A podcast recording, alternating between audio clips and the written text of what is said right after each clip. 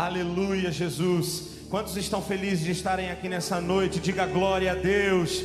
Eu queria agora que você levantasse as suas mãos aos céus e junto com os instrumentos, você vai olhar para Ele e vai exaltar a Ele com uma salva de palma, glorificando e exaltando o nome do Senhor nessa noite. É por causa dele que nós estamos aqui. Receba a nossa adoração nessa noite, Pai. Tu és o grande eu sou. Oh Deus, Tu és poderoso. Deixou uma promessa de uma vida eterna, Pai. E isso nos faz te adorar, te agradecer, exaltar o Teu santo nome. Aleluia, Jesus.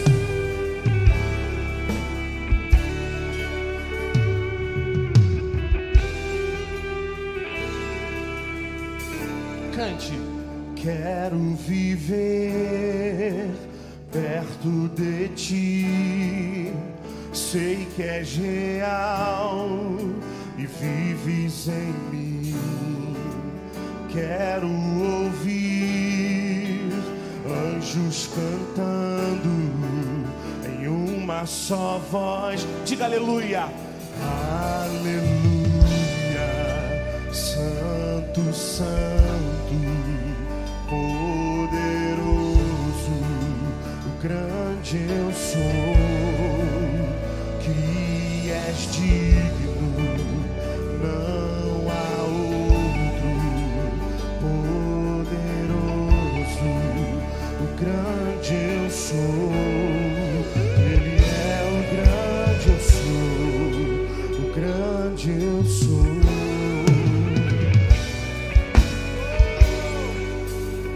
Adore ao Senhor.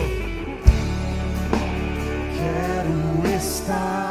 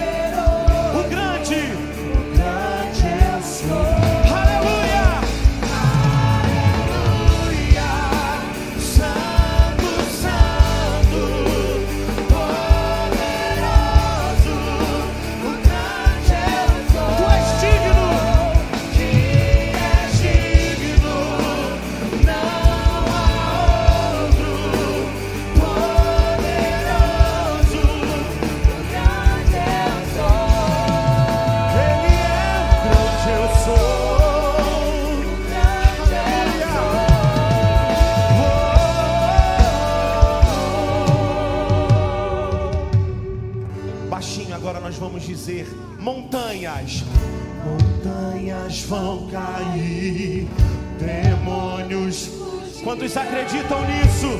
Ao ouvir de que Jesus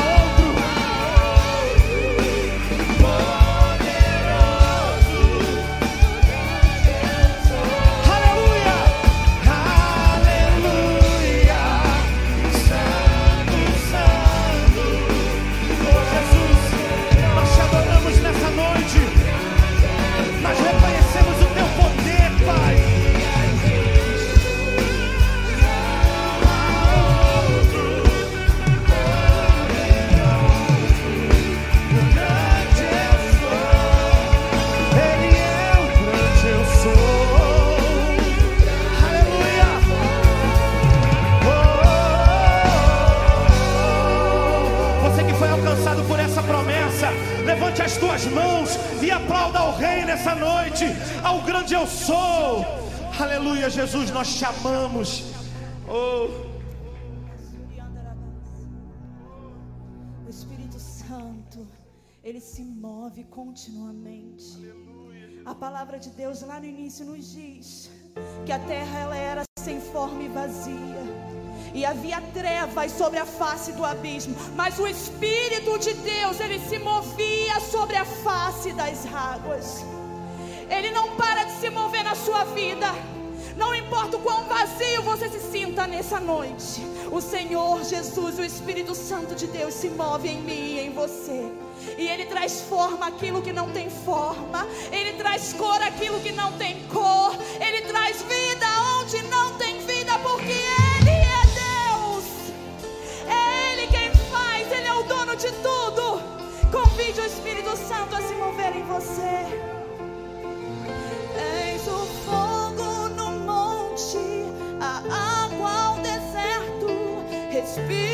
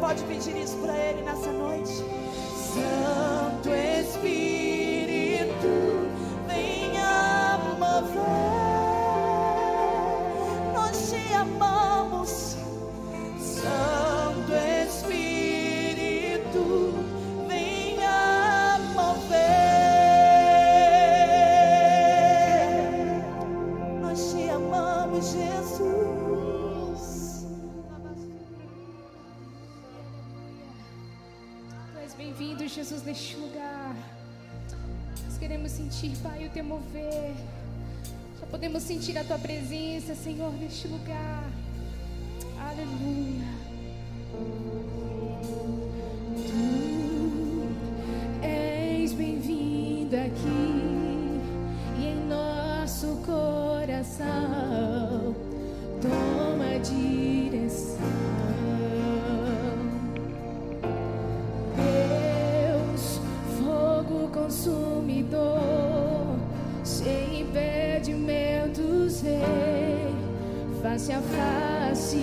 Assim, Senhor.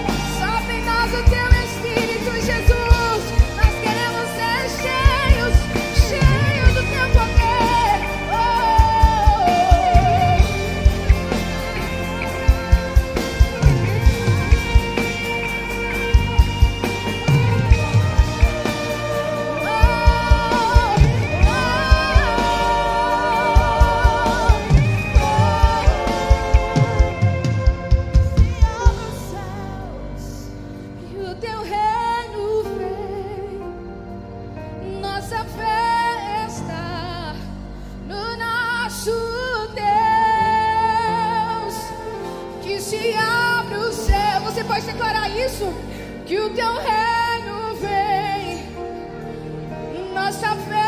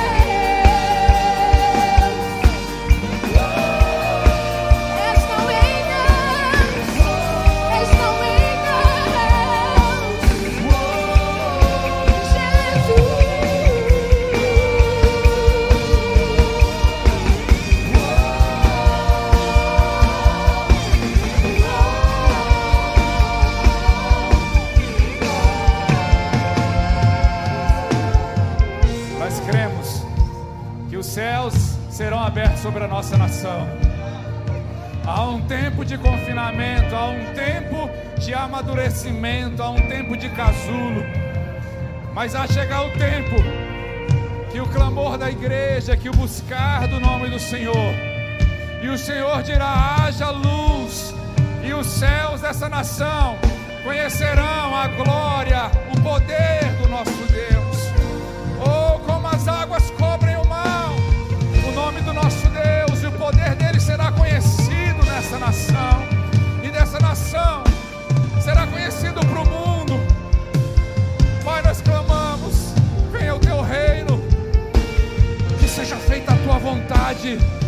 aqui na terra, do mesmo jeito que ela é no céu.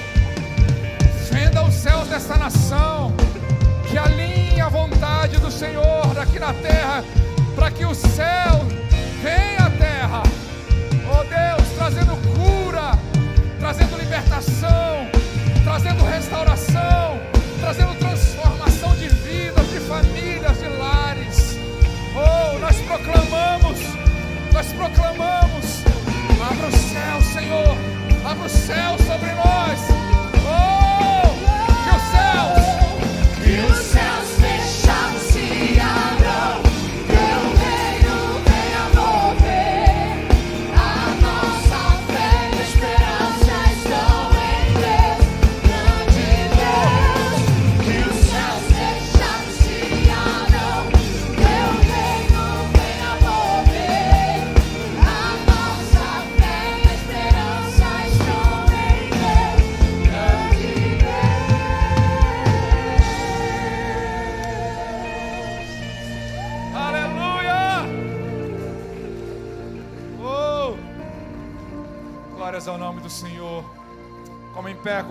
está, nós vamos fazer uma oração agora. Uma oração de cura, uma oração de restauração, uma oração de transformação. Você que está na sua casa, põe a mão no seu coração se você tem alguma enfermidade. Nós queremos orar pela nossa nação. Nós temos todo dia na torre de oração, às oito da manhã, nós temos orado por cura dos nossos enfermos. Semana passada nós estávamos orando pelo Samir, né? Graças a Deus, Samir está lá, deu negativo o teste dele, está bem, está restaurado. Eu estou vendo aqui, Pablo, Pablo está aqui, Gabriel, Ângela já voltou né, para o trabalho, Ângela que estava contaminada já está trabalhando, está restaurada. Nós cremos nesse Deus, nós vamos continuar intercedendo, seja qual for a enfermidade, você esteja vivendo, esteja passando. Agora, em nome de Jesus, que haja uma restauração e uma cura, se você crê. Muitas pessoas estão passando por enfermidades na alma também enfermidades de depressão, tristeza, angústia, alguns com pensamento de morte. Mas em nome de Jesus, nós vamos orar para que haja cura sobre a sua vida, restauração total e completa sobre a sua vida. Feche seus olhos agora, você que está em casa também, vamos orar, vamos orar. Senhor, em nome de Jesus, nós clamamos agora, nós clamamos pelo Teu poder, pela cura, pela restauração do Senhor. Venha sobre, Senhor, todos os lares, venha sobre as pessoas que aqui estão. Nós cremos no poder da cura, no mesmo Deus que fez ontem, hoje e fará eternamente, porque Tu és Deus, Tu és o Senhor. Pai, em nome de Jesus, ministra sobre as nossas vidas agora a Tua cura. Nós ordenamos a toda enfermidade, todo espírito de enfermidade ou qualquer doença que esteja sobre os filhos, saia agora em nome de Jesus. Sejam curados agora pelo poder do nome de Jesus, cura o físico, cura da Covid, cura da dengue, cura de qualquer outra enfermidade, do coração, no sangue, cura agora em nome de Jesus, Senhor. Nós clamamos agora, cura as enfermidades da alma, todo medo, toda angústia, toda ansiedade, excesso de ansiedade, tristeza, depressão. Sai agora em nome de Jesus, sejam curados Todo pensamento de morte nós repreendemos agora em nome de Jesus. Traz cura, Senhor, libertação, todo espírito de morte que tem rondado a mente dessas pessoas. Eu te ordeno agora, saia, bata em retirada e que a mente dessas pessoas seja cativas ao Espírito Santo de Deus.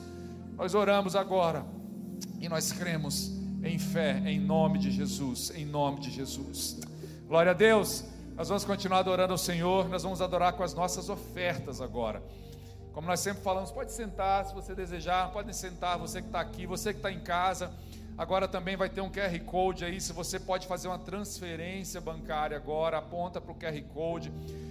Nós temos dados da conta bancária aí também no seu monitor. E você que está aqui, né? É uma, é uma alegria para nós ofertar, é uma alegria para nós poder contribuir.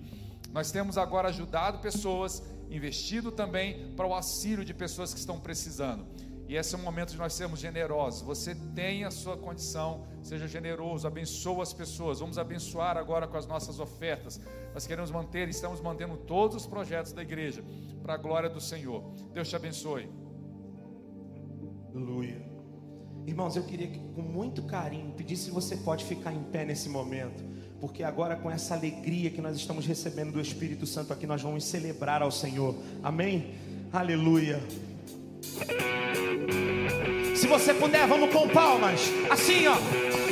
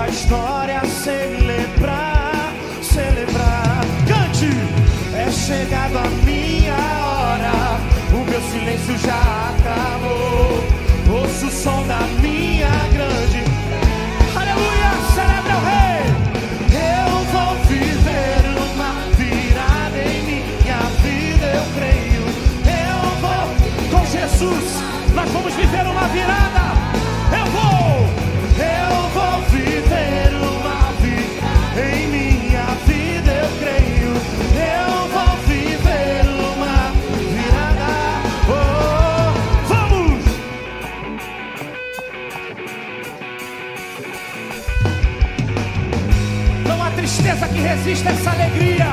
Aleluia, Jesus. Cante. Onde era tristeza se verá. Yeah. A dupla honra me ornar, me ornar. Com boas, com boas novas. Pro... A palavra do Senhor. Aleluia. Uma nova, uma nova história a celebrar. Então celebra ele nessa noite. É chegado a minha hora, o meu silêncio já acabou. Ouça o som da minha grande festa. Vamos festejar! Eu vou viver uma virada em minha. Se você crê, diga: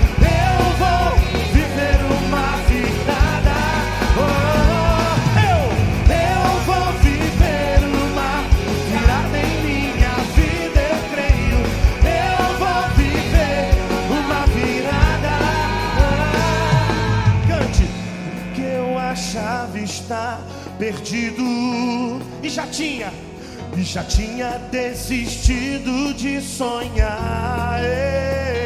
Meu Deus, meu Deus já decretou, esse é o meu dia e a minha virada, minha virada festejar. Cante, eu, eu vou viver uma vida. Com Jesus nós vamos viver uma virada,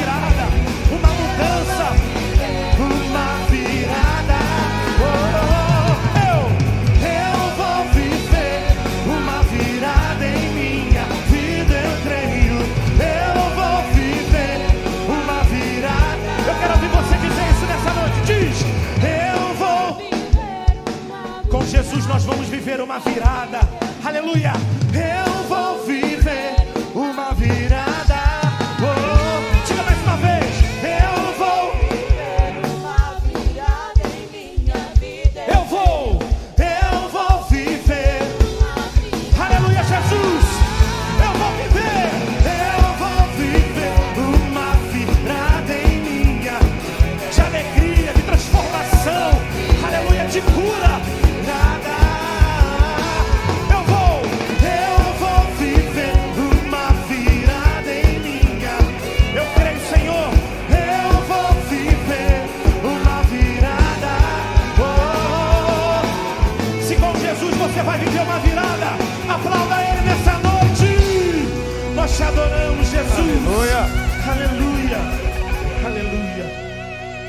Glória a Deus. Pode sentar.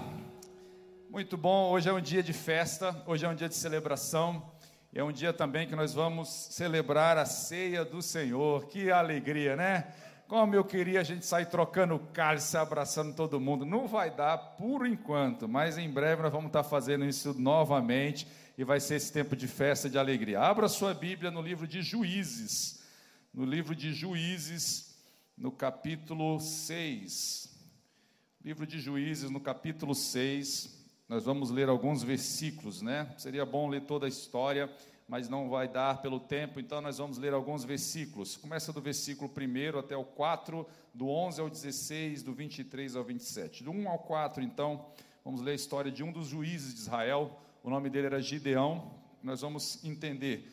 O tema dessa mensagem é como mudar o rumo da minha vida.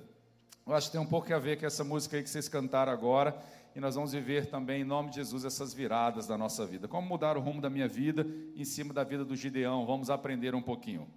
Gideão capítulo 6, versículo 1 a 4 diz o seguinte: De novo, os israelitas fizeram o que o Senhor reprova, e durante sete anos ele os entregou nas mãos dos midianitas.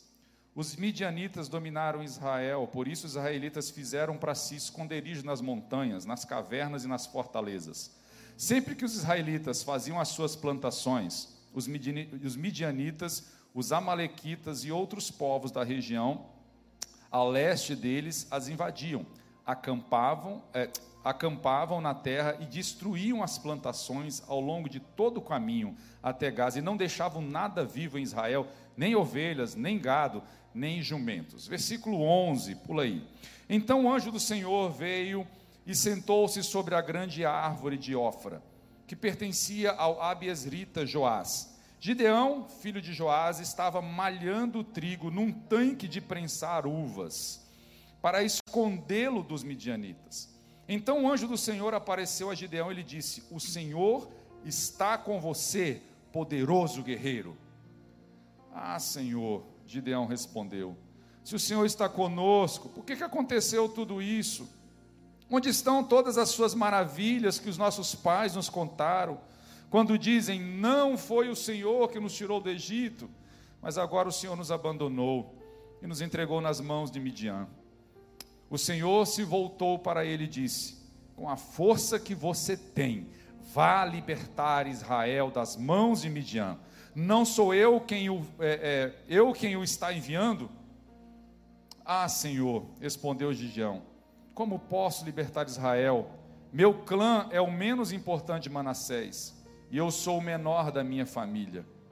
Eu estarei com você, respondeu o Senhor, e você derrotará todos os midianitas, como se fossem um só homem. Versículo 23, pulo para o 23, aí na sua Bíblia. Disse-lhe, porém, o Senhor: Paz seja com você, não tenha medo, você não morrerá. Gideão construiu ali um altar em honra ao Senhor e lhe deu este nome: O Senhor é paz. Até hoje o altar está em Ofra dos Asbierritas. Naquela mesma noite o Senhor lhe disse: Separa o segundo novilho do rebanho de seu pai, aquele de sete anos de idade. Despedace o altar de Baal, que pertence a seu pai e corte o poste sagrado de Azerá, que está ao lado do altar. Depois, faça um altar para o Senhor, o seu Deus, no topo dessa elevação. Ofereça o segundo novilho ao holocausto com a madeira de poste sagrado que você irá cortar. Assim, Gideão chamou dez dos seus homens, dos seus servos, como o Senhor lhe ordenava, mas com medo de sua família e dos homens da cidade, fez tudo de noite e não durante o dia. Amém. Até aí. Até aí. Feche seus olhos. Pai, obrigado por essa palavra. Que ela seja, Senhor, firme e forte em nossos corações. Que ela traga, Senhor, quebrantamento. Que ela traga, Senhor, mudança de vida. Que ela altere o rumo das nossas histórias. Espírito Santo, nós convidamos o Senhor, Pai, para dirigir a tua palavra, aquilo que o Senhor quer falar nessa noite, aqueles corações que o Senhor deseja tocar. Nós oramos assim, no nome de Jesus. Amém? Gente, glória a Deus. O Senhor diz 365 vezes na Bíblia, nós encontramos a palavra não temas. Fala bem alto, não temas. Não temas. 365 vezes nós achamos não temas. Sabe por que, que a gente encontra isso? Para cada dia do seu ano, você tem um não temas do Senhor. Não deixe o temor tomar conta da sua vida. Não deixe o medo tomar conta de você. Não temas. Sabe, não fique apavorado, é isso que o Senhor está dizendo para nós. E a gente precisa mudar o rumo da nossa vida. Deus tem missões, Deus tem sonhos, Deus tem projetos para as nossas vidas. Mas antes de que tudo isso aconteça, nós precisamos aprender e ter essa palavra do Senhor para nós. Não temas, não tenha medo, porque o medo vai começando a rondar as nossas vidas e é natural em todas, em meio às circunstâncias, nós temos medo. E olho para o Gideão. E o Gideão, nesse momento aqui, eu, eu comecei a marcar. Se você ler o capítulo 6 e o capítulo 7, diversas vezes você vai ver esse homem, o Gideão, com medo. E o Senhor disse para ele: seja forte, seja corajoso, não temas, não fique preso às circunstâncias calma, eu sou contigo, levanta, você vai vencer isso. E eu olho para essa palavra do Gideão e fico com meu coração, e sabe, sabe o fim dessa história? O fim dessa história é que 300 homens apenas, 300 homens apenas, colocaram mais de 100 mil homens para correr e para fugir. 300. Tem jeito de vencer um exército de 100 mil homens com 300? Não tem. Mas é por isso que esse homem aqui estava com medo. Ele estava temendo. Ele olhava para os gigantes à sua frente. E quando ele olhava para os gigantes à sua frente, vinha um temor no seu coração. Então Deus foi muito forte, muito decisivo com ele. Falou: Não temas. Querido, eu começo esse texto. Esse texto me chama muita atenção. Israel vivia uma montanha russa espiritual. Terrível. Eles pecavam, eles se afastavam de Deus e aí vinha os inimigos e dominavam e castigavam. Aí eles sofriam e começavam a clamar a Deus, aí Deus levantava um juiz. E esse juiz então consertava o altar, consertava a vida com Deus. E aí eles conseguiam vencer os seus inimigos. E aí daqui a pouco aquele juiz morria, passava uma geração, o povo se afastava de Deus de novo e tudo o ciclo começava. Não sei se parece com a história de alguns, alguns cristãos por aí, né? E quando está bem, foge do Senhor, se afasta do Senhor, aí vem a dor, o sofrimento, aí volta a presença, clama ao Senhor. Não sei. Mas a gente não precisa viver assim. Mas o que eu acho interessante, o que é, é fundamental nessa história, o que mexe com os nossos corações, é a gente olhar e ver que Deus olha para o Gideão, e mesmo o Gideão, olhando para si, olhando para a circunstância e temendo, Deus olha para ele e fala: é, é, Homem valoroso, o Senhor está com você, poderoso guerreiro. Querido, o Senhor diz para você agora: apesar das circunstâncias, eu vejo aqui 300 guerreiros do Senhor. Não tenha medo, poderoso guerreiro, o Senhor é contigo. O Senhor é contigo. Que linda essa palavra, porque Deus não vê pelas nossas limitações. Porque se olhar Deus para a minha limitação, eu não estaria aqui, nós não estaríamos aqui. Mas Deus olha aquilo que Ele pode fazer através das nossas limitações. E quando Ele olha, então, Ele diz: Poderoso guerreiro, eu sou contigo. Não temas, não temas. Gente, hoje Deus quer nos desafiar a romper os nossos limites que nós colocamos e nós vamos aprender um pouquinho com a vida deste homem, como nós podemos mudar o rumo da nossa vida. Porque ele mudou a sua história, mudou a história da sua família e mudou a história de toda a sua nação. Então nós temos lições, porque Deus tem. Eu, eu olho para isso tudo, e eu sempre nas minhas orações, no meu tempo com Deus, eu olho e falo: Deus, isso tudo que está acontecendo, como é estranho, né? Como nós estamos aqui, ainda está sendo bom, porque eu estou vendo vocês, tem 100 pessoas aqui. Durante dois meses, meus irmãos, eu estava pregando aqui com essa igreja vazia, sem cadeira, sem, só com a equipe técnica aqui. E eu olhava para aquilo quando eu chegava em casa e falava: Deus, nada disso surpreendeu o Senhor. O que, que o Senhor quer fazer? Nós precisamos dos profetas, nós precisamos da voz profética, nós precisamos de ter o rumo do Senhor, porque nada disso surpreendeu. E eu sei que o Senhor vai levantar e vai cumprir o propósito dele em nossas vidas. Vai cumprir, ele vai cumprir na sua vida, ele vai cumprir na sua casa. Não vai ficar barato isso aqui, não. Não vai, em nome de Jesus. Isso tudo não vai ficar barato. O Senhor vai levantar e vai glorificar o nome dele. Não sei como, mas ele vai fazer, porque ele é Deus. Ele vai glorificar o nome dele. Mas eu queria dar algumas coisas, como é que nós podemos mudar a nossa vida. Primeira coisa que eu quero que você entenda: João 10, 10 diz o seguinte: o, o diabo, o inimigo, ele veio somente para roubar, o ladrão vem somente para roubar, matar e destruir. Eu vim para que vocês tenham vida e vida em abundância. Amém? Você crê nessa palavra? Eu creio. Ele veio para que nós tenhamos uma vida abundância. E o povo de Deus não estava vivendo essa vida abundante. Eles estavam vivendo um tempo de miséria, de escassez. Eles plantavam, mas eles não comiam o fruto do seu trabalho. Problema escassez financeira, porque os inimigos vinham e roubavam e levavam todas as coisas, botavam fogo em tudo. Eles tinham gado, o inimigo levava, ou seja, eles estavam atacando as finanças daquele povo. Estava atacando tanto a vida financeira, sabe, as famílias, as casas, levando os filhos, era, uma, era, um, era um ataque de roubar, matar e destruir a vida daquelas pessoas. As pessoas estavam vivendo isso.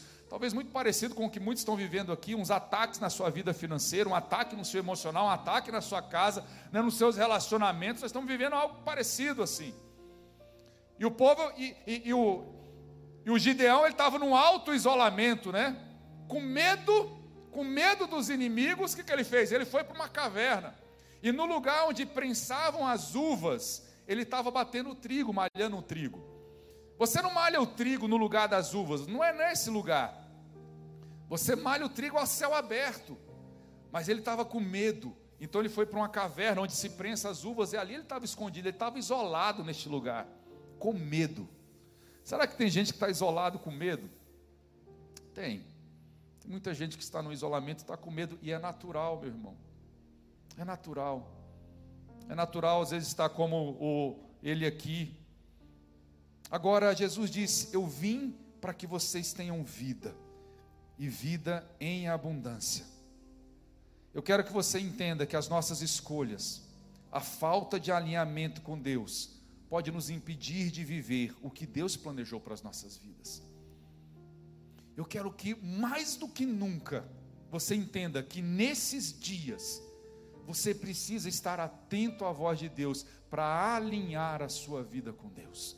Porque é nesses momentos de pressão em que as rachaduras começam a aparecer. As rachaduras aparecem nos relacionamentos, nas finanças, em todas as áreas, no seu emocional, começa a rachar quando existe pressão. Então nós precisamos ouvir, porque nós precisamos alinhar. Deus tem planos para a sua vida. Você crê nisso? Eu creio. Eu creio nos planos, nos projetos que Deus tem para a minha vida ainda, não acabou. Eu falo com toda sinceridade, eu não tenho medo de morte, eu não tenho medo de nada disso, porque eu sei que nada vai roubar nenhum dia dos sonhos, dos projetos que Deus tem para a minha vida. Meu irmão, sabe um dos medos que eu tinha, que eu tenho ainda, é de ir para o cemitério cheio ainda, cheio de sonhos, cheio de coisa para realizar mas em nome de Jesus eu não vou. Eu vou completamente vazio, porque o dia que eu for para o cemitério, tudo que Deus tinha para realizar na minha vida, Ele já fez aqui nessa terra. Viva isso, tenha isso como sua meta, tenha isso como sonho. Deus vai viver tudo o que Ele sonhou. E algumas vezes, meus queridos, para alinhar as nossas vidas, Deus às vezes dá uma chacoalhada na nossa vida, história. Eu vi uma história de umas águias, né? Que quando os seus filhotinhos estão ali, e ela vem trazendo comida todos os dias, mas de repente ela percebe que as asas dos filhotes já cresceu, e eles já podem voar. Só que eles ainda estão ali querendo comidinha na boca, e, e, e a mãe a águia falou: opa, já chega, agora está na hora de você voar. Mas os filhotinhos, eles olham para baixo e falam: opa, eu não, vou ficar aqui nessa segurança, né? Eles pensam, talvez, vou ficar nessa segurança. O medo de voar deixa eles ali. Só que a mãe fala, não dá mais. E aí o que, que ela faz? Ela começa a chacoalhar o ninho. E ela, quando ela dá uma chacoalhada no ninho, aí os, as águiazinhas vão para lá e não tem mais jeito, sacoalhou, elas pulam. E quando elas pulam dali e pensam que elas já está no DNA delas, elas abrem as asas, elas não sabem, mas elas já sabem voar. Elas não têm essa consciência, mas elas já sabem voar. Elas só precisavam de um empurrãozinho, de uma chacoalhada, para elas saltarem do ninho. Meus queridos, existem pessoas que estão precisando dessa chacoalhadinha para saltar do ninho. Quantos sonhos, quantos projetos, quantas coisas lindas nascem de uma chacoalhada como essa. Eu não estou dizendo que foi Deus que fez, eu não estou dizendo que Deus está trazendo esse vírus, não estou dizendo, mas uma coisa é certa: nós estamos sendo chacoalhados. E o que, que você vai fazer? Você vai se agarrar no seu ninho e falar: Olha, não, eu não saio daqui, eu não vou mudar minha vida, minha vida é assim. Querido, você já sabe voar. Você já sabe voar. Deus já colocou no seu DNA para voar e voar alto. E agora é a hora, nesse momento, de você atender o chamado de Deus, ouvir a voz de Deus, saltar, saltar de fé, e estender as suas asas e deixar em nome de Jesus o Senhor te levar mais alto. Creia nisso. E eu quero então que você entenda que o inimigo veio para roubar, matar e destruir, mas ele veio para que nós tenhamos vida e vida em abundância. Vida em abundância. Primeira coisa é isso. Comece a entender isso e comece a clamar. E comece a clamar ao Senhor, porque foi isso que aconteceu na vida deles. Eles estavam vivendo aquém do que o Senhor tinha. Eles estavam vivendo escondidos e perdendo financeiramente seus relacionamentos, vivendo em cavernas, vivendo em isolamentos com medo. E eles começaram a clamar ao Deus dos céus: Senhor, tem misericórdia de nós. Fala, fala agora comigo, Senhor, tem misericórdia de nós. Tem misericórdia da minha vida. Tem misericórdia dessa nossa igreja. Pai, tem misericórdia do nosso país. Ora agora, fala, Senhor, tem misericórdia daqueles que estão no hospital agora. Tem misericórdia de nós. Tem misericórdia daqueles que perderam seus empregos, Senhor. Tem misericórdia das empresas que estão em dificuldades. Tem misericórdia. E eles começaram a clamar, como nós estamos clamando agora. E o Senhor olhou dos altos céus e falou: Eu vou libertar vocês, eu vou tirar daí.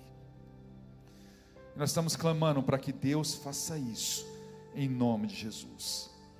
Segunda coisa que eu quero falar nessa palavra: o que pode te impedir de viver a mudança em sua vida e derrotar os seus inimigos? O que, que pode ser um empecilho? Porque o Senhor veio para que você tenha vida e vida em abundância. E Deus nos chama para um novo tempo, para transformar a nossa história, a nossa vida. Mas o que, que pode ser um empecilho para isso? Eu olho para a vida do Gideão aqui, e a primeira coisa que me vem à mente é eu me conformar com a derrota. Fala comigo, me conformar com a derrota. Você não pode se conformar com a derrota. Olha, olha só o Gideão no versículo 11: ele estava malhando o trigo no lugar de prensar as uvas, com medo para esconder essas coisas. O grande guerreiro estava amedrontado em uma caverna. Ele se conformou com a derrota. Já falei esse, esse exemplo aqui, mas esse exemplo sempre me chamou a atenção. Eu não sei quantos já viram, tem às vezes uma imagem, a imagem de um cavalo, eu vi na internet, é foto de um cavalo, ele está com um cabresto e está amarrado numa cadeira de plástico. Não sei se você já viu essa foto, tem uma foto de um cavalo com um cabresto amarrado numa cadeira de plástico, e o cavalo fica lá parado, na cadeira de plástico. Se ele puxasse, ele levava tudo, mas ele se conforma, que botou um cabresto nele, amarrou num lugar, e ele deixa, ele para e fica conformado. O Wayne Cordeiro conta a história de quando ele era criança, ele foi num circo e chegou no circo e ele viu um grande elefante com a perna, a pata amarrada com uma cordinha presa num tronco. E o elefante não saía dali. E ele ficou impressionado com aquilo. Como esse elefante fica preso? Se o elefante puxasse, ele arrancava tudo, mas ele não sai. E aí o domador falou: Sabe o que, que é? A gente faz isso, a gente treina. Esse elefante está com a gente desde criança, desde que ele é bebezinho. Quando ele é bebezinho, a gente amarrou uma corrente, amarrou num tronco bem forte. E ele ficou desesperado, ele saiu correndo, mas quando ele chegava lá na frente, puxava a corrente, travava a perninha dele e ele voltava. Ele tentava correr para o outro lado, travava a perna dele, ele voltava. E ele tentou isso durante dias, dias, até a perna machucando, até que chegou o momento que ele se conformou. E ele pensou: eu não, eu não consigo mais sair, minha perna está amarrada. Depois disso, a gente amarra só uma cordinha e prende no toquinho e deixa. E ele fica, ele não foge. Ele acredita que ele é um derrotado. Querido, essa é a pior coisa que pode acontecer. Deus não nos chamou para andar em derrota. Luta sim, nós vamos ter. Dificuldades virão, mas Ele não nos chamou para ficarmos amarrados a uma vida de derrota nas nossas áreas. Não, não se conforme com isso. A pior forma que o inimigo pode fazer é amarrar uma cordinha, é ele ficar, sabe, nas tribulações, nas lutas, e você vai deixando. Vem uma derrota aqui, vem um fracasso ali, uma desilusão acolá. E de repente você foi amolecendo, você foi aceitando as coisas, ah, é assim mesmo, sabe? Minha vida é assim mesmo. Uma decepção amorosa, aí vem outra, aí você já pensa, nunca mais, nunca mais, isso não é para mim. Aí você recebe um não no emprego, um não no outro, aí você fala: Poxa, agora já era. Eu sou incapaz, eu não tenho condições. E essa voz, esse espírito, porque ele não tem poder, não tem autoridade nenhuma, ele é um mentiroso, ele é o pai da mentira, mas com essas mentiras ele vai soprando, está vendo? E ele começa a dizer que você é o fracasso, querido. Você é o mais que vencedor em Cristo Jesus. Isso é quem você é. Não confunda a sua circunstância com quem você é. Vitorioso é a sua identidade, vencedor é a sua identidade. Uma derrota, um fracasso é a sua circunstância, mas ela não define quem você é. Em nome de Jesus, creia nisso. Creia nisso. Tenha fé disso. O Gideão, ele estava passando por derrotas e ele trouxe essas derrotas para a sua identidade. Eu sou um fracasso, eu sou o menor, eu não consigo, eu não dou. Por favor. Mas Deus não olhou para ele assim. Deus olhou na identidade, olhou lá dentro, lá no DNA, falou: oh, Você está com essa patinha amarrada, mas sabe o que, que você é? Você é um leão, meu filho, você é corajoso. Dá um grito bem alto aí, rosna, e você vai ver que todos esses vão correr. É isso que você é. E Deus falou isso para o Gideão. Queridos, o reino de Deus é tomado por esforços, e que os que se esforçam se apoderam dele. Eu vou te dizer uma coisa: a salvação foi de graça. A salvação, ela aconteceu no momento em que você creu no Senhor Jesus. Ali você foi salvo, todos os seus pecados foram perdoados. Você nasceu de novo. Mas a mudança na sua vida, você vai ter que levantar, sacudir a poeira e vencer, em nome de Jesus. Todo o resto é tomado por esforço. A santificação não é, é o Espírito Santo que faz em nós, mas a minha atitude de me colocar debaixo do Espírito através do jejum, da oração, é, é, essa atitude é minha vencer as batalhas da vida, você vai vencer nele, mas você tem que levantar. Você tem que levantar e fazer isso. Eu vou dizer uma coisa, não pare. E eu trago isso para a minha vida. Nenhuma área da minha vida, está preparando essa palavra, eu pensei, não tem nenhuma área da minha vida que hoje eu tenho uma abundância que não passou por fortes tempestades. Não tem nenhuma área da minha vida que hoje eu vivo a vida abundante de Deus, mas que em algum momento da história não passou por terríveis tempestades. Ontem eu e Sara estavam pregando num encontro de casais, num retiro de casais, mas nós falamos. É, é incrível eu falando e ela falando, mas em todas as áreas, na, na, na vida financeira, nós passamos por tempestade. No nosso relacionamento, nós passamos por tempestade. A gente vai olhando, todos passamos tempestade. No meu trabalho, eu passei tempestades. Todas as áreas. Mas em nome de Jesus, eu nunca deixei nenhuma dessas tempestades definirem quem eu sou. Eu continuo acreditando em quem eu sou, em Jesus Cristo. Eu olho para mim e falo: Eu sou vencedor, eu vou vencer, eu vou vencer no meu casamento. Eu não desisto dela, eu casei, eu tenho uma aliança, então nós vamos vencer. Eu não desisto, e a gente vai trabalhando, a gente vai trabalhando. Só tem um que pode me dizer, é o Senhor Jesus, porque tem horas que o Senhor falou: Olha, filho, a minha graça te basta, dá um fim nisso aí, isso aí encerrou para você. Entenda, tem processo na nossa vida que você tem que dar um encerramento. Estão encerramentos necessários. Teve coisas na minha vida que Deus falou: chegou, não tem mais, isso aí deu. E eu fui lá e falou: olha, eu enterro esse filho. Eu, isso aqui encerrou na minha vida. Não vou mais lutar por isso, não vou mais buscar isso. Não há nada que eu possa fazer mais em relação a isso. Encerrou. Mas isso foi uma palavra de Deus. Mas enquanto eu não tenho essa palavra de Deus, eu não desisto, eu vou para cima. Porque o meu DNA é de mais do que vencedor. Em nome de Jesus. Outra coisa que pode te atrapalhar de viver a mudança e o sobrenatural de Deus, a transformação, o novo de Deus, é a falta de fé e a palavra de murmuração. Falta de fé e palavra de murmuração. No versículo 13 ao versículo 15, a gente, a gente observa ele dizendo: Ai Senhor, como eu posso libertar Israel? Meu clã é o menor, o menos importante, eu sou o menor da minha família. Gente, como pode? Vou dizer uma coisa: se o anjo do Senhor aparecesse para você em glória, falar, meu filho, você vai vencer e tal, meu filho, o que, que você ia fazer? Gente, eu ia sair correndo, igual um doido. Ah, Jesus apareceu, eu vou vencer. Não tinha ninguém que ia me segurar. O anjo do Senhor apareceu para ele. Aí o anjo do Senhor aparece para esse homem e fala: Homem, eu sou com você. Você vai vencer, eu vou te levantar. Ele, Ai, Senhor. Que mente derrotada desse homem, gente. Eu sou o menor, eu sou fraquinho, eu sou do bandeirante, eu sou lá da Assembleia de Deus, eu não consigo fazer. Ou eu não sou do céu. Aí você começa a botar. Querido, eu quero que você entenda. Deus falou 365 vezes na palavra, não tema, sabe por quê? Porque Ele quer atacar todos os dias o principal fundamento da sua fé.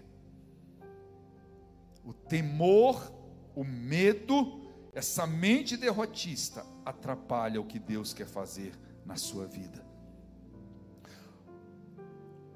O medo atrapalha o fundamento do nosso relacionamento com Deus. Gente, e outra coisa que me chocou quando eu falo isso, é que esse medo aqui, esse medo dele, parece que foi, foi para a nação. Quando Deus chamou os guerreiros para lutar, vieram 32 mil homens. 32 mil homens. Com espada, com. Vamos lutar! Vamos lutar! Estava todo mundo lá. Aí Deus falou: Olha, tem muita gente aí, vocês vão acabar achando que vocês ganharam pela sua força. Olha, olha a palavra do Senhor. Gideão, fala para os 32 mil. Quem está tremendo de medo, pode ir embora. Gente, Deus foi bem para um homem, homens que vocês estão aqui. Você tem coragem de falar que você está tremendo de medo? Eu estou tremendo de medo. Jesus nem aliviou. Quem está assim um pouco assustado? Não, Deus falou: ó, quem está tremendo de medo, levanta a mão. Gente, sabe quantos levantaram a mão? Tremendo de medo. 22 mil homens. Parece que o medo do Gideão estava em todo mundo, gente. Só sobraram 10 mil. Do 10 mil, Deus falou: tem muita gente, acabou ficando só 300. Mas eu me espantei, 22 mil homens estão dizendo: eu estou morrendo de medo, estou tremendo de medo. A covardia, sabe o que eu quero falar? Primeiro, o problema do medo aí. Quem entra com medo já entra derrotado. É ou não é? Já entra derrotado. Queridos, eu vou falar uma coisa aqui que eu acho muito importante. Conversando com uma pessoa recente agora, sobre essa doença que está agora. Ele falou de um, de, de um rapaz ainda novo que morreu essa semana do Covid. E sabe o que, que me chamou a atenção? Ele falou assim: olha, ele vivia dizendo: Eu não posso pegar essa doença. Se eu pegar essa doença, eu vou morrer. Ah, eu vou morrer, eu vou morrer. Essa doença, se pegar em mim, eu vou morrer. Ele era novo. Ele pegou, os irmãos dele pegaram, a família inteira, até os pais que são mais velhos pegaram. Todo mundo se recuperou. Ele foi o único que morreu. Ele já entrou derrotado, meu irmão. Já entrou derrotado. Ele já entrou perdido. Porque o medo baixa, inclusive, a sua imunidade, sabia? Você já entra derrotado. Em nome de Jesus, nós temos que vencer esse, esse princípio. Outro problema do medo, o medo, o medo é contagioso. O medroso contagia os outros. Você já parou para você. Gente, eu, eu, eu, eu saio de perto. Se eu estou no lugar assim, começa já a acontecer, viu? Morreram 1.327 hoje, bateu o recorde de morte. Ah, meu irmão, para. Eu não estou minimizando nada disso, mas, cara, vamos ficar. Em que que vai ajudar você saber que morreu 1.123 hoje, 1.102 ontem? 9... O que está te ajudando nisso? Medo é contagioso. Eu vou te falar uma coisa. E aí presta atenção, isso aí os neurocientistas podem falar melhor, mas eu já ouvi um neurocientista, por isso que eu estou falando aqui. Existe uma área no seu cérebro que ela é ativada pelo medo. É a área da segurança, é a área que te protege, sabe? Por exemplo, de você estar tá andando no meio de um mato, aí você ouve um barulhinho ali, essa área já ativa, epa, pode ser um perigo, pode ser um bicho, pode ser uma cobra. Seu coração acelera, você fica alerta e você não tira o olho de lá. Você tá, fica olhando, você passa olhando o barulho, ouvido atento, você fica ligado. Essa área é boa, você não tira o olho daquele lugar mais. Isso é importante para o quê? Para te proteger, não é? Agora imagina se essa área for ficar o tempo inteiro, ó, tá, tá, o tempo inteiro, o tempo inteiro. Mas sabe o que, que a mídia de um modo geral descobriu? Que isso vende. Você não sai da frente da televisão, você está lendo notícia o tempo inteiro, você consome isso o tempo inteiro, porque você está sempre com a ideia: se eu não ver, eu vou morrer. Eu, eu, tenho, eu tenho que consumir, eu, eu tenho que saber o que está acontecendo, eu preciso ver o que está acontecendo. Tem morrendo gente, gente, meu Deus, vai chegar na minha casa. Será que chegou no Bandeirante? Ai meu Deus, eu, deixa eu ver no rádio, deixa eu ver na televisão. Aí você fica ali, consumindo. Posso te falar uma coisa? Todo carinho, desliga a sua televisão. Sai disso. Sai disso. Se você quiser, não é para você ficar um desinformado, não. Eu me informo todo dia. Eu pego um bom site, leio o que eu preciso ler, o que eu acho importante, acabou. Eu não fico ali na frente consumindo lixo, consumindo medo, consumindo algo que já vai me fazer entrar derrotado nesse mundo. Faz isso, filho. Faz isso, querido. Nós precisamos disso. E o medo, ele contamina o ambiente de fé. Quando você está assim, com esse princípio de medo, você, o, ambiente fica contaminado, o ambiente fica tóxico. Fica com falta de fé, e esse ambiente não tem vida. Eu quero que você entenda: nós temos o reino de Deus e temos o reino das trevas.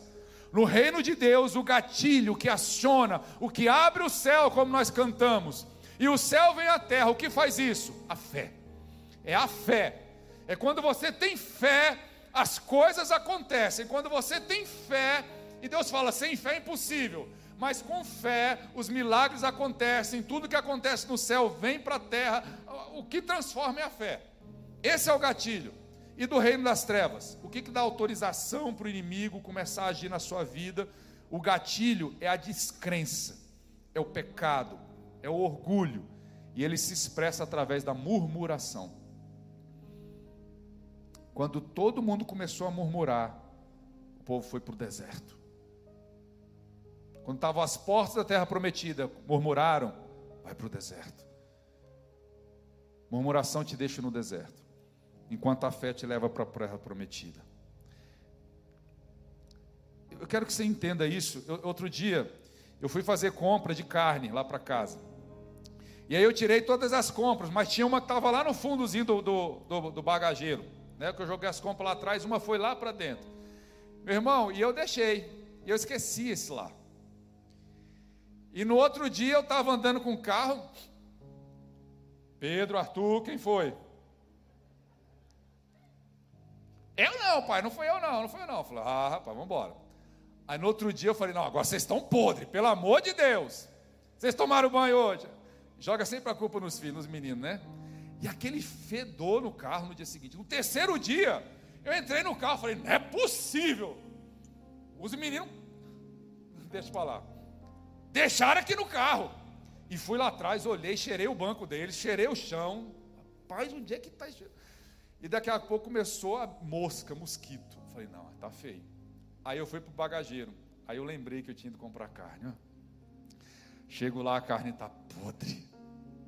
Cheio, não sei por onde eles entraram, mas tinha mosquito no bagageiro e tudo. Agora eu te pergunto, por que eu trago isso aqui? Porque Satanás é o Beuzebu, né? Que é Baal Zebu. Baal Zebu significa o Senhor das moscas. Sabe por quê? Quando você corta, machuca, se a mosca ficar ali, não deixa sarar, não deixa cicatrizar. Esse é o papel do Baal Zebu não deixar nada cicatrizar, nada se curar na sua vida, ficar sempre podre, sempre infeccionado. E algo que traz isso para as vidas, eu quero que você entenda, é o medo. O que que trouxe essas moscas para o lugar da carne? Elas não estavam vendo a carne, mas o cheiro trouxe. O que que traz esses inimigos, esse esse espírito maligno, essa essa perturbação na sua casa? O cheiro do seu medo e a voz da sua murmuração. Isso começa a abrir legalidade, porque esse é o oposto da fé, da gratidão a Deus. Quando você começa a reclamar e começa a murmurar, aí você começa a ter a infestação. O medo, a falta de fé, exala um cheiro semelhante. E aí você começa a abrir espaço para que o inimigo comece a atuar eu quero que você entenda: o medo torna-se a resposta do nosso coração, concordando com as sugestões do inimigo. E a murmuração abre as portas da nossa boca para que ele possa atuar em nós. Então, quero que você vença isso. Para encerrar essa palavra, para a gente partir para a ceia, eu quero que você aprenda a viver mudança. Nós vamos mudar a nossa história, amém? O medo não vai falar mais alto, nós não vamos deixar a murmuração não vai falar mais alto as nossas vidas, mas nós vamos construir uma mudança na nossa história, sempre, todos os dias, em todas as áreas. Você quer viver uma mudança agora? Primeira coisa que eu vejo que, que mudou a história do Gideão, mudou a história da sua família e mudou a história da sua casa. Só duas coisas que eu vou falar agora. Primeira coisa, conserte o altar da adoração. Conserte o altar da adoração. No versículo 19 e 20, nós vemos que o Gideão, ele pega uma coisa e faz o seguinte: ele sabe, sabe de uma coisa? Israel, vocês estão pecando, vocês têm outros ídolos, vocês têm outros deuses. Vamos destruir isso, vamos consertar o altar do Senhor e vamos oferecer sacrifício. Sabe o que ele estava falando? Israel, povo de Deus, vamos voltar para o Senhor. Vamos voltar para o Senhor. Gideão começou a mudar a sua história quando ele começou a preparar o altar do Senhor. Tudo começa a mudar na presença do Senhor. Tudo começa a mudar é com altar ao Senhor. É com altar ao Senhor. E eu te pergunto, como é que está o altar da adoração na sua vida, na sua casa nessa noite? Você fala, pastor, o que, que é isso? Sabe o que, que é o altar? Altar é para um Senhor ser adorado. Existe um vazio no coração de cada homem que só pode ser preenchido com a adoração. Ou você adora a Deus, ou você vai adorar alguma outra coisa mas você vai sempre adorar. E aí existe algumas pessoas que, em não adorando a Deus, estão adorando outras coisas. Frases como: Eu mando no meu nariz. Quem já falou isso aqui? Eu que mando no meu nariz. Então é você que reina, não é o Senhor que reina. Tem outra pessoa no seu altar. Lá em casa é do meu jeito. Quem é que está mandando esse altar? Eu compro e gasto meu dinheiro do jeito que eu quero. É mamon que está mandando no, no seu altar. Eu só faço o que me dá prazer. É o hedonismo que está no seu altar. E aí eu começo a ver pessoas presas na pornografia, na lascívia, no adultério, na bebida, na glutonaria. Eu vou dizer, tem gente que está vendo esse vídeo aqui, que está lá na sua casa e sabe que bebe quando bebe, talvez até nesse fim de semana, chegou em casa, bêbado, brigou com os filhos, brigou com a esposa, faz aquela bagunça, e talvez essa hora já está aí deitado no chão, depois de ter feito uma bagunça em casa. Que altar é esse? Como sua vida vai ser transformada? Outros que passaram esses dias e como tem aumentado, né? Sites de pornografia. Porque as pessoas, olha, gente, esses dias um programa ensinando no horário infantil, gente. Que você deve, para relaxar nesses dias, você está sozinho na quarentena, vá para masturbação, que é bom.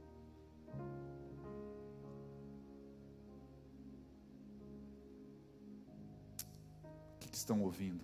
Que altares estão sendo construídos? Pessoas defendendo a vida Nós defendemos também. Mas é uma hipocrisia você dizer que a vida de A ou B importa e ser a favor do aborto. Hipocrisia. A vida do bebê no ventre não importa. Nós somos a favor de todas as vidas, porque todos são criaturas do Senhor. E nós queremos que todos conheçam o Senhor Jesus. Mas eu quero dizer isso. Se você ainda não consegue deixar de fazer alguma coisa, ainda tem alguém que te governa. Porque liberdade não é só fazer o que você quer, é também conseguir não fazer o que você não quer. Isso é liberdade. E ele veio para que você seja livre e viva a vida abundante. Conserte o altar do Senhor é colocar Ele como Senhor e você dizer: na minha casa, quem manda é o Senhor. Na minha vida, quem manda é o Senhor. Nas minhas decisões, quem manda é o Senhor. Na minha empresa, quem manda é o Senhor. Na minha televisão, quem manda é o Senhor. No meu computador, no meu celular, quem manda é o Senhor Jesus Cristo. E nada que me afaste dele vai ter lugar na minha vida. Conserte o altar do Senhor e deixa ele reinar. Esse é o começo para a mudança da sua história. Conserte o altar do Senhor. Ele consertou o altar do Senhor e despedaçou o altar do Baal. Ele despedaçou, não basta você consertar, quando você conserta, você também tem que tirar da sua vida tudo aquilo que está te atrapalhando. Não dá para ter dois pesos, dois senhores. Não dá para consertar o altar do Senhor, mas deixar um altarzinho ali. Conserte o altar do Senhor e tudo que te afasta dele, joga para fora, tira da sua casa, tira da sua vida. Queridos, estou falando sério, tem coisas que você vai ter que romper, vai ter amizades que você vai ter que deixar, lugares que você vai ter que deixar de frequentar, relacionamentos que você vai ter que se afastar dele por um tempo. Mas em nome de Jesus, você tem que despedaçar aquilo que te leva para longe do Senhor. E você vai dizer: Eu e minha casa vamos servir ao Senhor. A adoração ao Senhor traz essa bênção em nome de Jesus. Alinhe a sua vida, alinhe a sua vida à vontade do Senhor. Se sua vida, para ela passar por mudanças significativas, ela precisa estar alinhada à vontade do Senhor. Entenda nessa noite: Deus tem uma vontade sobre a sua vida. Aqui está a vontade do Senhor. Mas Ele te deu -te liberdade. Se você não quiser a vontade do Senhor, desalinha dele. Deus está aqui, querendo derramar a vontade dele, a bênção, a graça. Ele queria salvar, ele queria curar esse povo, ele queria vencer os midianitas, vencer esses gigantes, vencer esses exércitos. Deus estava com o coração, eu estou disposto a derramar. Mas filho, está tudo desalinhado. Alinha Quando ele, ele derrubou os altares, ele levantou o altar do Senhor, ele alinhou a vontade dele. Querido, presta atenção. Presta atenção. Os 300 não tiveram nem que lutar. Os próprios inimigos começaram a enfiar a espada um no outro, guerrear um contra o outro. E quando eles chegaram, os inimigos estavam morrendo, batendo em retirada, fugindo da presença deles. Bastou eles alinharem a vontade do Senhor. O céu vem à terra quando você alinha a vontade do Senhor. É assim. A gente está clamando, Senhor, rasga o céu e vem à terra. Sabe como é que você rasga o céu? Alinha a sua vontade à vontade do Senhor e vem um cano despejando a graça, a bênção do Senhor, vem direto para as nossas vidas. Alinha a vontade do Senhor. Como é que eu alinho? Sobre a honra, o alinhamento é Deus, marido, esposa e filhos. Esse é o alinhamento do Senhor. Qualquer coisa que subir aqui e mudar esse alinhamento, está errado. Está desalinhado. Nos seus relacionamentos, namoro, noivado, casamento, amor e respeito. Você alinha. Hoje nós somos mestres em tirar as coisas dos lugares. E a gente faz a nossa vontade e fica, Deus abençoa, Senhor. Abençoa. Você quer ser a bênção do Senhor? Faz a vontade do Senhor. Alinha, alinha a sua vida. Nas suas finanças, trabalho, controle, dízimo e oferta, generosidade. E você tem a bênção e a abundância do Senhor. Alinha. Você quer libertação para a sua vida, para alguma área? Sujeitai-vos a Deus, resistir ao diabo, ele vai fugir de vós. Alinha, alinhamento. A palavra está cheia de alinhamento. Você quer uma vida vitoriosa? Você quer conquista? O alinhamento, intimidade com Deus, gera santidade na sua vida. Santidade gera autoridade, e a autoridade vai te levar às conquistas. Não adianta você querer conquistas sem intimidade. Santidade sem intimidade. O caminho do alinhamento é esse: intimidade, santidade, autoridade, conquista. Alinha as coisas. E eu te pergunto: o que está desalinhado lá? O que, que você desalinhou na sua vida? Às vezes você desalinha as coisas na sua vida e vai, Deus abençoa, abençoa a minha bagunça. Deus não, bagunça, não abençoa o ambiente de bagunça. Deus vai falar para você, querido, alinha a minha vontade e a bênção já está liberada para você. Jesus já conquistou na cruz para você. E eu quero te dizer, em nome de Jesus, para encerrar essa palavra, agora para valer. Quando o pastor fala que vai encerrar, porque falta mais uns, uns 20 minutos. Mas agora é cinco minutinhos, já pode subir, pode subir. Essa é a deixa de vocês. Mas eu quero dizer, havia um histórico familiar de idolatria na vida dele. O altar de Baal estava na casa do pai do Gideão. Olha que coisa horrível. Eu quero dizer para você, nessa noite, você não precisa repetir os erros dos seus antepassados. Às vezes você olha para a sua casa e você fala: Poxa, está uma bagunça. Meu avô era assim. O casamento deles, dos meus, dos meus pais, foi uma bagunça. Eu tenho pessoas viciadas. Eu tenho pessoas tão. Aí você olha para a sua história e parece que dá vergonha. Você olha para a história que veio antes de você e você vê tanta coisa desalinhada e errada. Querido, Deus só precisa de uma pessoa na sua linhagem para mudar toda a história da sua linhagem daqui para frente. E Deus, se você está ouvindo essa palavra, e se essa palavra de alguma forma está tocando no seu coração, em nome de Jesus, mude a história da sua família. Que comece a partir de você mil gerações de bênção, mil gerações, e sejam abençoados os seus filhos e os filhos dos seus filhos, a partir das escolhas e das decisões que você está tomando aqui nessa noite. Em nome de Jesus. Eu creio, eu vejo isso. Você não precisa. Se você olha para trás e tem uma família que foi uma bênção, diz glória a Deus. Eu vou repetir isso. Isso é bom, isso é bom. Mas Deus fala: deixará pai e mãe se unirá, sua mulher, os dois serão uma só carne. Você pode agora, o Gideão, ele falou: Eu vou começar. Eu vou lá na casa do meu pai, eu destruo esses altares, eu começo agora um altar ao Senhor, e eu vou começar mil gerações de bênçãos a partir de mim. E eu creio em nome de Jesus. Aqui hoje vão se levantar os guerreiros que vão mudar o rumo da história. Você crê? Deus vai mudar o rumo da sua família a partir de você. Deus vai mudar o rumo da sua história a partir da sua decisão de hoje à noite. Vamos ficar em pé, por favor, vamos orar. Nós vamos orar nessa noite. Você que está aqui, fique em pé. Aleluia, feche seus olhos agora. Você que está em casa também, feche seus olhos. Essa palavra, em algum momento, tocou o seu coração e nós queremos orar por você. Deus tem urgência em mudar a história, porque Ele quer mudar a sua casa.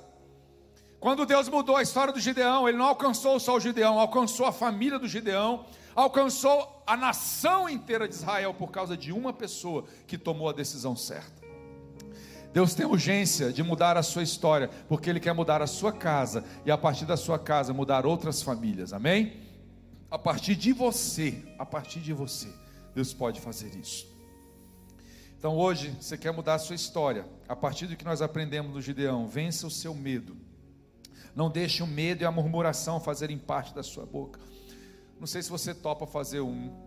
Vamos fazer uma abstinência, uma semana, que você não vai murmurar de nada, você não vai reclamar de nada. Quem topa fazer isso aqui? Levanta sua mão. Não é para mim, olha para Deus agora. Fala, Deus, eu, eu, ele começa com uma semana, depois fala, quando vier assim, eu vou reclamar. Não, segura segura, eu não reclamo de nada. Eu não vou falar mal de nada. A minha boca não vai sair o odor da murmuração para nada. Esse cheirinho não sai da minha boca. O cheiro da murmuração e do medo não sai da minha boca. Então faça isso. Coloca isso agora. Coloca dessa forma. Livre-se do que afasta você de Deus. Em nome de Jesus. Tem coisas que você precisa tirar, tem pessoas, tem histórias. Começa a fazer isso que tem te colocado assim. Alinha a sua vida aos princípios. E em nome de Jesus, seja ousado para vencer. Confie no Senhor. Você vai falar, Senhor, mas eu só tenho 300 e o exército inimigo tem cento, mais de 100 mil pessoas. Querido, depois que Gideão fez tudo isso, ele nem precisou lutar, porque o Senhor lutou por ele e o Senhor vai lutar por você. O Senhor vai lutar, o Senhor vai vencer as suas batalhas com você. Coloque a mão no seu coração. Faça um compromisso com Deus. Espírito Santo, nós estamos aqui com toda paciência, com toda calma. Fala com cada coração aí em casa, aqui neste lugar. O que precisa ser alinhado. A honra, a admiração, em nome de Jesus, o que precisa ser alinhado nas finanças, nos seus relacionamentos, na sua vida com Deus, o que precisa ser alinhado? O que precisa ser alinhado? Espírito Santo, traga cada coração aqui nessa noite. Ou talvez a sua boca tenha sido um lugar de murmuração, faça um compromisso com Deus, Senhor. Põe agora, Senhor, guardas à frente da minha boca, para que dela não saia o odor da murmuração. Pai, que em nome de Jesus, todos os canais que têm trazido medo e falta de fé na minha vida, agora eu desconecto em nome de Jesus, porque o medo, o temor, não vai dominar a minha mente, em nome de Jesus. Pai, eu afasto o altar de Baal, os vícios, pornografia, a bebida, a fofoca, a mentira, o engano, a maledicência, o adultério. Nós vamos afastar isso das nossas vidas, tirar esse altar, para que o Senhor reine, para que haja só um Senhor na sua casa, na sua vida e do alto e do Espírito Santo que está em você, vem a voz certeira, a direção, todos os dias da sua vida, e te guie nos passos que você tem que dar, as estratégias virão. A voz vai dizer: vai por aqui, vai por ali, e você vai chegar, e os caminhos estarão abertos, e as portas que foram fechadas se abrirão, se romperão pelo poder do nome de Jesus. Oh, em nome de Jesus, não aceite a voz que diz que você é o menor e que você não pode, não tem. Nós não podemos, nós não somos nada, mas o que vive em nós pode todas as coisas, e é nele que está a nossa confiança, é nele, é dele que nós nos revestimos de autoridade, é dele que nós nos revestimos de poder. Oh, Santo Espírito de Deus. Nós nos aliamos à tua voz, nós nos aliamos a ti nesta noite. E que do alto venha o poder, venha a graça, venha a transformação sobre nós, traz cura, traz libertação. Liberta, Senhor, dos vícios, liberta, Senhor, das amarras, liberta das cadeias, aqueles que estão se perdendo, aqueles que estão ouvindo e que estão acossados pelo medo, acossados pelo espírito de morte, acossados por temores, saiam agora e que eles vivam um novo tempo em nome de Jesus. Oh, nós te adoramos, Senhor, nós te adoramos. Se alguém nessa noite também que deseja entregar a sua vida, você está cansado de viver com medo, você está cansado de outros altares, você quer dizer, eu quero em nome de Jesus encerrar e trazer o Senhor Jesus como o Senhor da minha vida. Eu olho para mim e eu preciso do perdão, reconheço que sou pecador. Se você quer entregar a sua vida, em nome de Jesus, aí nos comentários do YouTube coloca eu quero entregar a minha vida a Jesus. Tem um telefone também, liga para esse telefone, manda uma mensagem de WhatsApp dizendo eu quero, e nós vamos orar por você, nós vamos abençoar a sua vida. Feche seus olhos aonde você está e repita comigo essa oração, Senhor Jesus eu te recebo como meu Senhor e como meu Salvador. Eu reconheço que sou pecador e que preciso do teu perdão. E em nome de Jesus, eu me rendo a ti. Transforma a minha vida, transforma o meu ser, e eu nunca mais serei o mesmo, para a glória do teu nome. Em nome de Jesus. Se você entregou a sua vida, mande uma mensagem para nós, nós queremos orar por você em nome de Jesus. Nós vamos participar da ceia. Você que está em casa ainda dá tempo. Corre lá agora na cozinha, pegue um pão, um suco de uva. Prepare aí o seu ambiente e nós vamos celebrar ao Senhor. Você que está aqui, você já pegou o seu copinho, o seu pão. Nós vamos agora celebrar o Senhor, porque o Senhor Jesus, na noite em que foi traído, tomou o pão e, tendo dado graças, o partiu e disse: Este é meu corpo que é partido por vós. Fazer isso em memória de mim.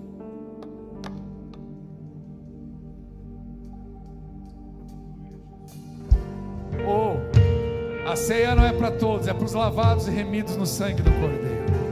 Aqueles que lavaram as suas vestes estão dizendo: Senhor, Tu és Senhor da minha vida. Coloque seu coração agora diante do Senhor. Vamos orar. Pegue o seu pão aí. Pegou o seu pão. Levante seu pão. Senhor, nós te louvamos por ele. Nós te agradecemos. Porque esse é o sacrifício do Cordeiro. Nós te adoramos por este pão porque ele representa o teu corpo que foi partido por nós, foi moído por nós. Em nome de Jesus, nós te adoramos, nós te adoramos. Pode comer, vamos comer todos juntos. Pode comer o pão.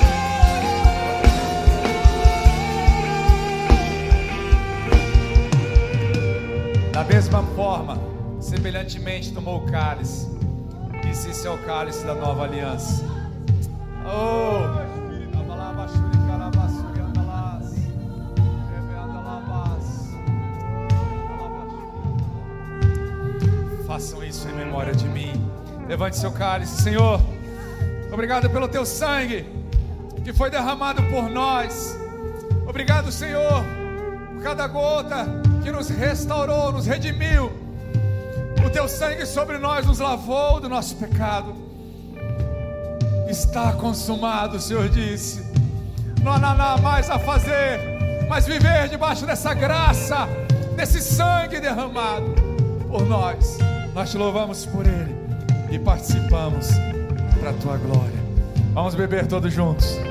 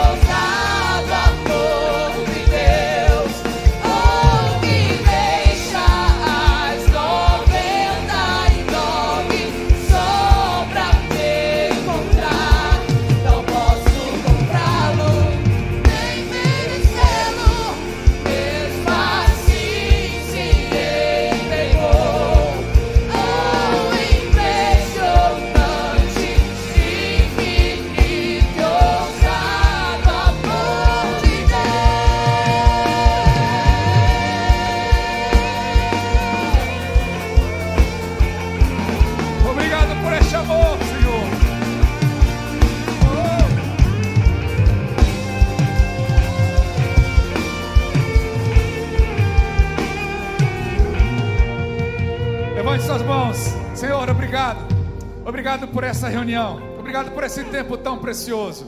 Obrigado, Senhor, pela tua cura, pela tua transformação.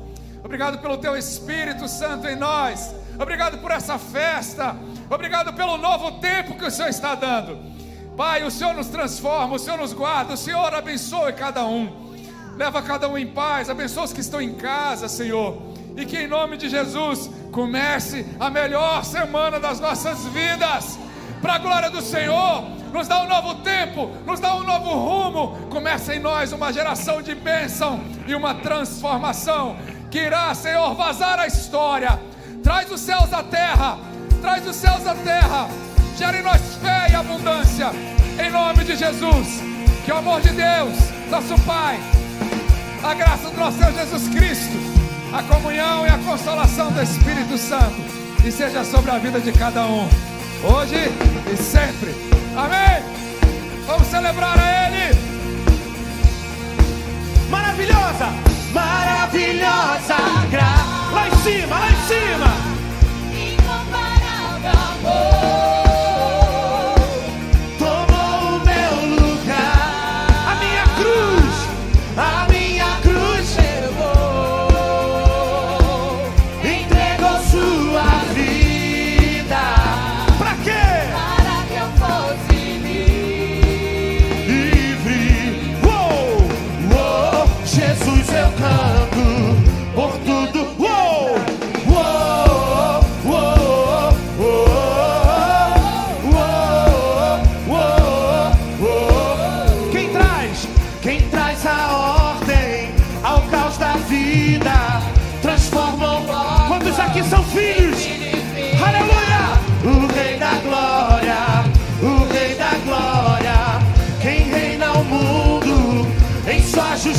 Justiça é como o sol, sua face.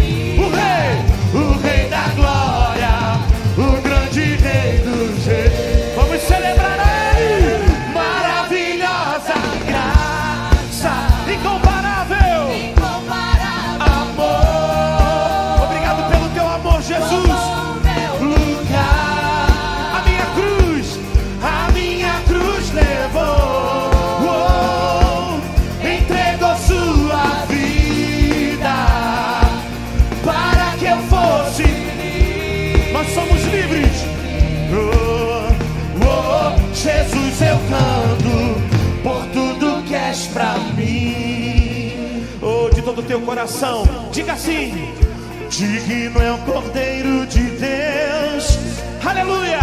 Digno é o Rei, ele venceu a morte.